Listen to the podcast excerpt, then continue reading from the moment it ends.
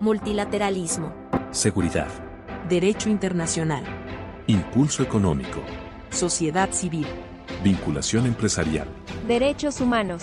Equidad de género. Medio ambiente. Foros internacionales.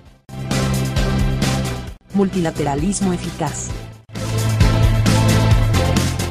Este 10 de diciembre se celebró eh, el 75 aniversario de la Declaración Universal de Derechos Humanos. Y bueno, es que este es uno de los compromisos mundiales más revolucionarios. Por ello, eh, quiero darles la bienvenida a este episodio especial de su podcast Multilateralismo Eficaz, en donde pues además de hablar de todos los temas de la agenda multilateral de México, platicamos con expertas y expertos de la Subsecretaría para Asuntos eh, Multilaterales y Derechos Humanos de la Cancillería Mexicana para abordar los diferentes temas de esta agenda. Y pues como les comentaba al principio, eh, esta celebración de la Declaración Universal de los Derechos Humanos es muy relevante porque es un documento que además consagra los derechos inalienables que toda persona tiene como ser humano. Y pues para ello tenemos a una persona experta que su trabajo también ha sido un poco dedicado hacia eh, la materia de derechos humanos, que ha tenido participación no solo en puestos directivos de la Cancillería como miembro del Servicio Exterior Mexicano, sino que a título personal también tuvo eh, la oportunidad de ser presidente de la Comisión Interamericana de Derechos Humanos. Él ahora funge como subsecretario para Asuntos Multilaterales y Derechos Humanos de la Cancillería Mexicana y él es eh, Joel Hernández, embajador, les insisto, del Servicio Exterior Mexicano y pues bienvenido embajador. Hola, ¿qué tal? ¿Cómo estás, eh, Itzel? Qué gusto tener la oportunidad de conversar hoy con nuestros escuchas de nuestro podcast Multilateralismo Eficaz alrededor de una efeméride importante que la tenemos encima. Estoy tus órdenes. Pues eh, justamente este podcast hemos hablado en diversas ocasiones de derechos humanos y de todos los temas que abarca la agenda de política exterior multilateral. Y esta ocasión eh, queremos retomar el Día de los Derechos Humanos que además sirve como celebración de la adopción de la Declaración Universal de Derechos Humanos, que además está cumpliendo 75 años y que, bueno, usted estará participando en algunas de las actividades que eh, engloban a esta celebración y esta Declaración Universal. De inicio, cuéntenos un poco más eh, eh, a su perspectiva, cuál es la importancia de conmemorar este Día de los Derechos Humanos. En el 2024 eh, vamos a tener una celebración especial, se cumplen 75 años de la adopción de la Declaración Universal de los Derechos Humanos. Fue adoptada por la Asamblea General de Naciones Unidas justamente el 10 de diciembre de 1948. Es un hito porque han pasado 75 años desde que las Naciones Unidas se dio a sí misma una declaración universal que mira a los derechos humanos desde una perspectiva universal, interdependiente, eh, holística y que busca simple y sencillamente privilegiar la dignidad del ser humano. Así que todo aniversario es importante. El 75 nos da la oportunidad de tener muy presente cuál es la carta fundamental de los derechos humanos en el mundo. Y en ese sentido, ¿por qué sería, digamos, más importante en este contexto actual que vive el mundo recordar todo lo mencionado en esta Declaración Universal y por ende eh, pues la celebración del Día de los Derechos Humanos? Creo que eh, hemos avanzado hacia una sociedad civilizatoria eh, cada día están más presentes en nuestra sociedad estos principios fundamentales. El principio de no discriminación y el principio de igualdad jurídica de todas las personas.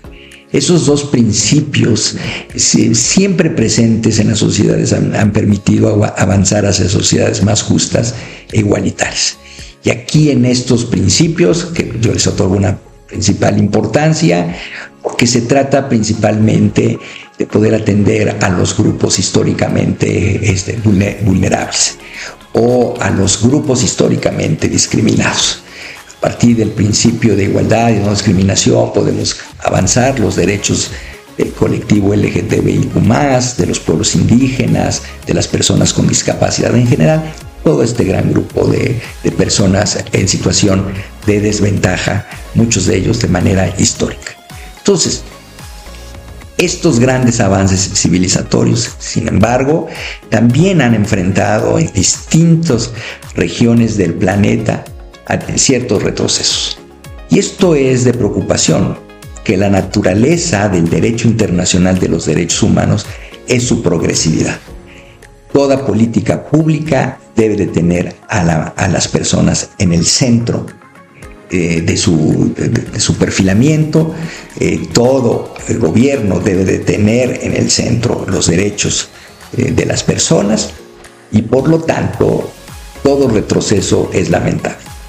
Entonces, la, conmemoración de, la, adopción de este importante instrumento nos hace recordar dónde estamos, hacia dónde debemos, debemos ir de manera colectiva. Justamente el embajador Hernández ha estado, eh, se ha desempeñado en el Servicio Exterior Mexicano en diversas cuestiones multilaterales, pero también ha sido presidente de la Comisión Interamericana de Derechos Humanos desde cuando estaba ahí y ahora que está en la subsecretaría, ¿cómo eh, evalúa, digamos, el avance en temas de, derechos humanos? Efectivamente, serví como miembro de la Comisión Interamericana de Derechos Humanos desde el 1 de enero de 2018 a, mi reincorporación al Servicio Exterior Mexicano el 16 de agosto de este año, del 2023.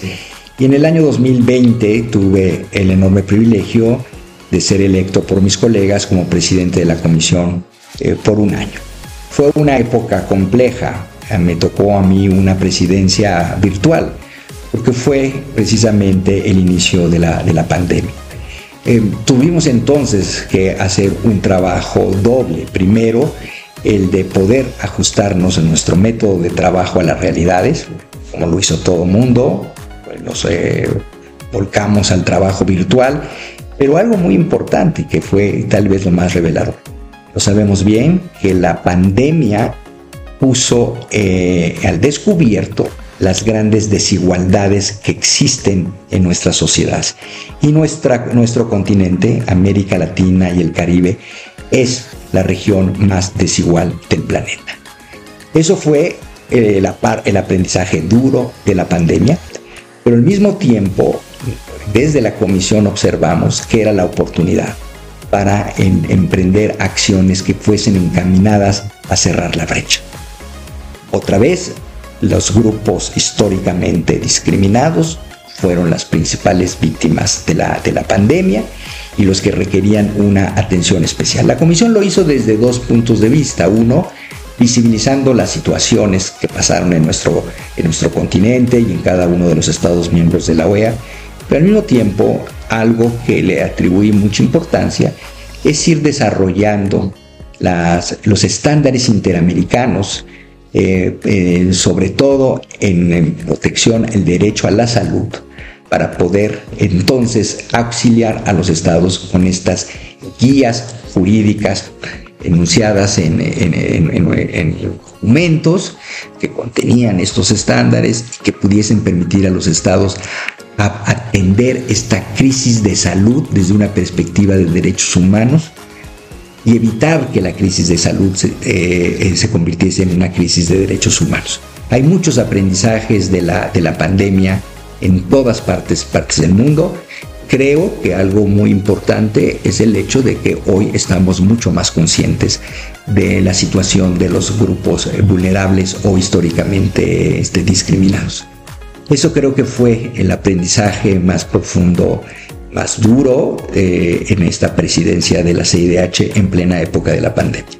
Y ahora como subsecretario además le tocó situación de conflicto, digamos, no en México, pero que afecta de cierta manera también las decisiones eh, globales con las cuestiones de Ucrania y de Israel. En ese sentido, ¿cómo, eh, cómo ha trabajado tanto la Secretaría de Relaciones Exteriores como la Subsecretaría en sí para, digamos, hacer valer esta Carta de Derechos Humanos Universal? Bueno, aquí hay que remontarnos un poquito eh, más atrás. Eh, la política exterior mexicana se basa en los principios constitucionales contenidos en el artículo 89 de nuestra, de nuestra constitución, son nuestra carta de navegación. Y la política exterior mexicana de manera histórica ha sido una política fundada en el derecho internacional. México, por su posición geográfica, por la lucha histórica para la conformación de nuestra nación y para la, eh, hacer valer la integridad territorial y la soberanía del Estado mexicano, tuvo que recurrir al derecho internacional para la defensa de sus intereses. El derecho internacional que siempre debe estar eh, eh, a favor de las mejores causas de la humanidad. Esos son precisamente los fundamentos de la política exterior mexicana frente a los conflictos de paz y seguridad que tenemos en el mundo.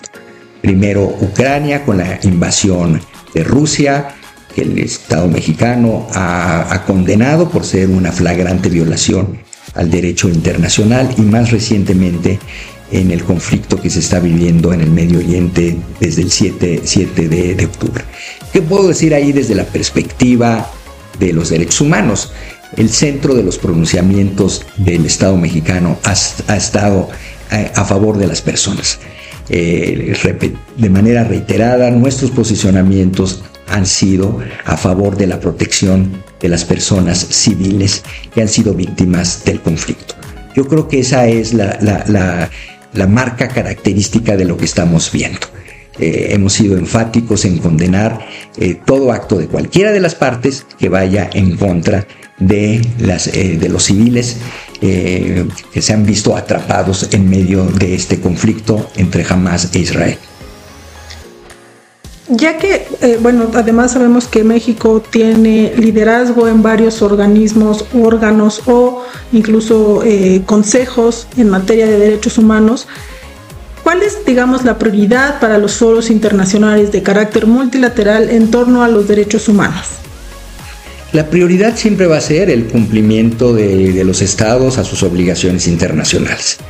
Eh, y esa es una, posición que llevamos a cada uno de los foros regionales o universales competentes en la, en la materia. Eh, uno de nuestros eh, puntos de partida es el hecho de que los estados adoptan obligaciones de buena fe y en tal sentido deben de darle, darle cumplimiento. Las obligaciones internacionales nacen a partir de complejos procesos de negociación multilateral. Y cuando eh, se trata de, de, normas internacionales de aplicación nacional, una segunda parte importante es la implementación por los órganos este, nacionales. Entonces es un proceso amplio, complejo, dialéctico, entre lo externo este, y lo interno, eh, pero la, conclusión es la misma. Si el, si el mundo ha invertido eh, tanto esfuerzo, mucho resultado del sufrimiento humano, lo que resulta fundamental es que todos los estados cumplan eh, cabalmente las obligaciones internacionales de derechos humanos a las que se han comprometido soberanamente. ¿Cuál cree usted que sean, digamos, una vez que ya que, se comprometen los estados, ¿cuál cree que sea el reto más grande a nivel global y, digamos, en particular a México para poder llevar eh, pues a bien eh, esos compromisos en materia de derechos humanos? La implementación nacional. Esa es la parte más compleja. Sin restar importancia a la negociación multilateral en sí misma, resulta fundamental poder llevar a cabo la implementación a, nivel nacional. Eh, no es sencillo, sobre todo no es sencillo para estados como el mexicano, eh, que es un estado federal, en donde hay una concurrencia de competencias federales y estatales en cada una de, de parte de cada una de las entidades de la República Mexicana. Pero el Estado eh, es sujeto de derecho internacional y se compromete como un todo frente al concierto eh, de naciones. Y, y, para la comunidad internacional, estas características muy especiales del Estado mexicano, bueno, son solamente preocupación para nosotros. Pero si queremos realmente avanzar hacia una sociedad más justa, más igualitaria, una sociedad más respetuosa de derechos humanos, la implementación resulta fundamental. De hecho, es una obligación internacional en sí misma. El artículo 2 de la Convención Americana de los Derechos Humanos establece como una de las obligaciones el de llevar al ámbito interno las obligaciones contenidas en el Pacto de San, José. Y en eso hay un esfuerzo muy grande de esta subsecretaría a cargo de la, a través de la Dirección General de Derechos Humanos, lo hacemos de una manera eh, muy coordinada, muy de la mano con la Subsecretaría de Derechos Humanos de la Secretaría de Gobernación. Ellos son los competentes en la política interna de, de derechos humanos, nosotros somos el vínculo la bisagra entre el área doméstica y el área este internacional. Pero yo me quedo aquí con una satisfacción. Yo creo que en México está bien, bien arraigada una cultura de respeto este, a, los, a los derechos humanos. Hay, eh, la sociedad ha avanzado mucho en el reconocimiento este, eh, regreso a lo mismo, el reconocimiento a los grupos históricamente discriminados. Justamente eso, a eso iba que de manera personal, ¿qué cambios ha visto eh, en su trayectoria como eh, jurista, abogado y como en, sus diversos puestos? ¿Qué cambios o benéficos sobre todo ha visto eh, en el pasar de los años? Bueno, creo que me ha ayudado, me ayudó mucho estar ausente de la función pública, trabajar como experto a título personal en la Comisión Interamericana y luego regresar a la Secretaría de Relaciones Exteriores y precisamente observar todos los avances en materia de derechos humanos. Yo puedo constatar eh, que México ha avanzado mucho en los últimos años en la administración del presidente Andrés Manuel López Obrador eh, para una sociedad más justa y más igualitaria.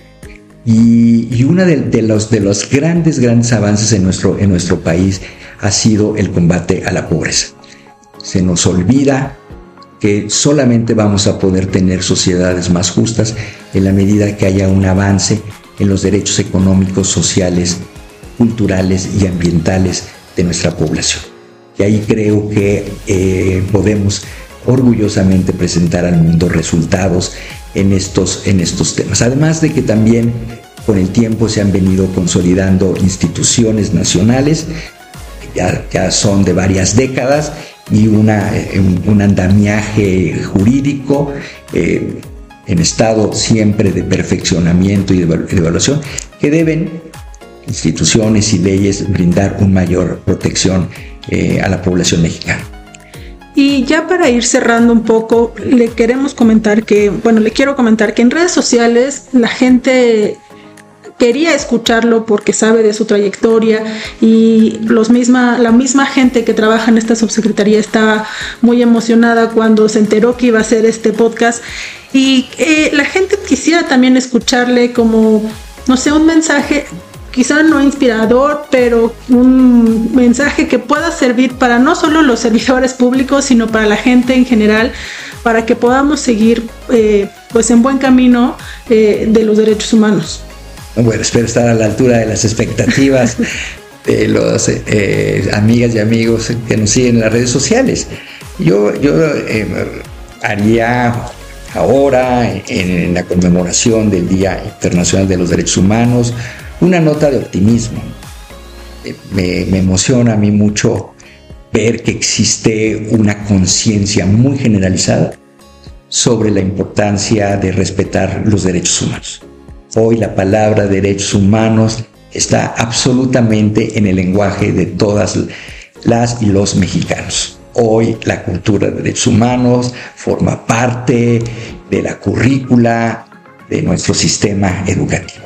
Hoy las instituciones de derechos humanos están, están presentes. Y eso es muy importante, porque quiere decir que Estado y la sociedad eh, coincidimos con un tema fundamental que nos une eh, eh, la protección de los derechos de los derechos humanos y a partir de ahí creo que podemos ir avanzando para cerrar las brechas donde existan todavía. Pues muchísimas gracias, embajador. Sabemos que tiene una agenda muy ocupada y agradecemos estos minutos por haber compartido con nosotros, con nuestros escuchas. Y pues eh, nos escuchamos en el siguiente episodio de Multilateralismo Eficaz. Hasta luego. Gracias. Multilateralismo. Seguridad. Derecho internacional. Impulso económico. Sociedad civil. Vinculación empresarial. Derechos humanos. Equidad de género. Medio ambiente. Foros internacionales. Multilateralismo eficaz.